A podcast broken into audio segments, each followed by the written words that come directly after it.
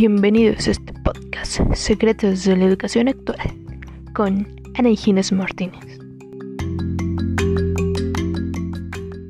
Hola amigos, ¿qué tal? Sean ustedes bienvenidos a este podcast episodio 8. El día de hoy hablaremos sobre el capítulo número 4, Aprender sirviendo en contextos comunitarios, del libro Enseñanza situada, de Díaz Barriga. Ese episodio está dirigido a todas las personas, pero en especial a todos los maestros y estudiantes en proceso de formación, ya que se proporcionará información útil sobre el aprendizaje. Así que sin más que decir, comencemos. Las prácticas auténticas en escenarios reales las encontramos en el enfoque de aprendizaje basado en el servicio de contextos comunitarios, también conocido como aprendizaje sirviendo. Pero, ¿En qué consiste el aprendizaje basado en el servicio a la comunidad? Bueno, este se define como un enfoque pedagógico en el que los estudiantes aprenden y se desarrollan por medio de su participación activa en experiencias de servicio vinculadas a la necesidad de una comunidad. Es decir, se desarrolla un proyecto basado en las necesidades de una comunidad para que los estudiantes aprendan a planear una solución y emprenderla. Este actividades que se realizan en la comunidad son de gran utilidad en el aprendizaje de los estudiantes, puesto que ellos son estimulados a reflexionar sobre lo que hacen, dicen y sienten.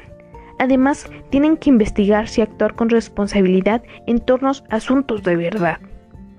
Cuando los estudiantes comienzan a integrarse a este proceso, van construyendo experiencias intensas que desafían sus propias concepciones y alimentan su sentido de competencia y disposición para enfrentar problemas sociales pertinentes.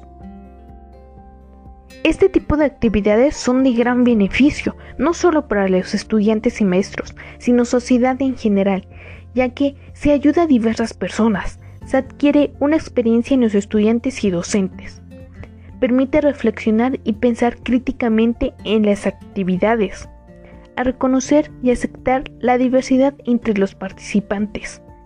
Se fomenta el sentido del saber por parte de la historia.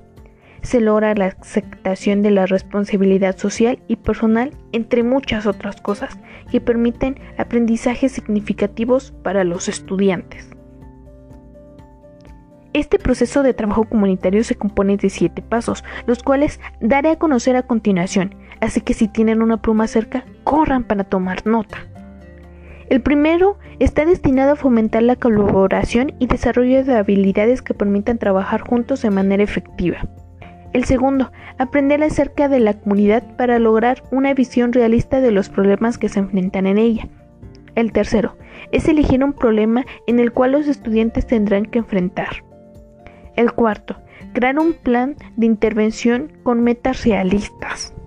El quinto, poner en práctica el plan. El sexto, reflexionar continuamente todos los pasos del proceso. Y el séptimo se refiere a compartir los logros del grupo.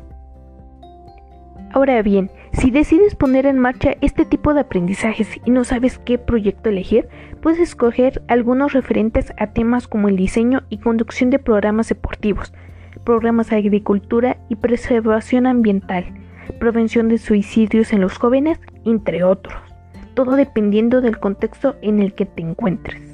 Así que amigos, eso fue todo lo que a grandes rasgos pude compartirles sobre el aprendizaje en servicios comunitarios, que como pudieron ver sería una muy buena opción para llevarla a cabo. Y bueno amigos, eso fue todo por el día de hoy. Cuídense mucho y nos vemos hasta la próxima.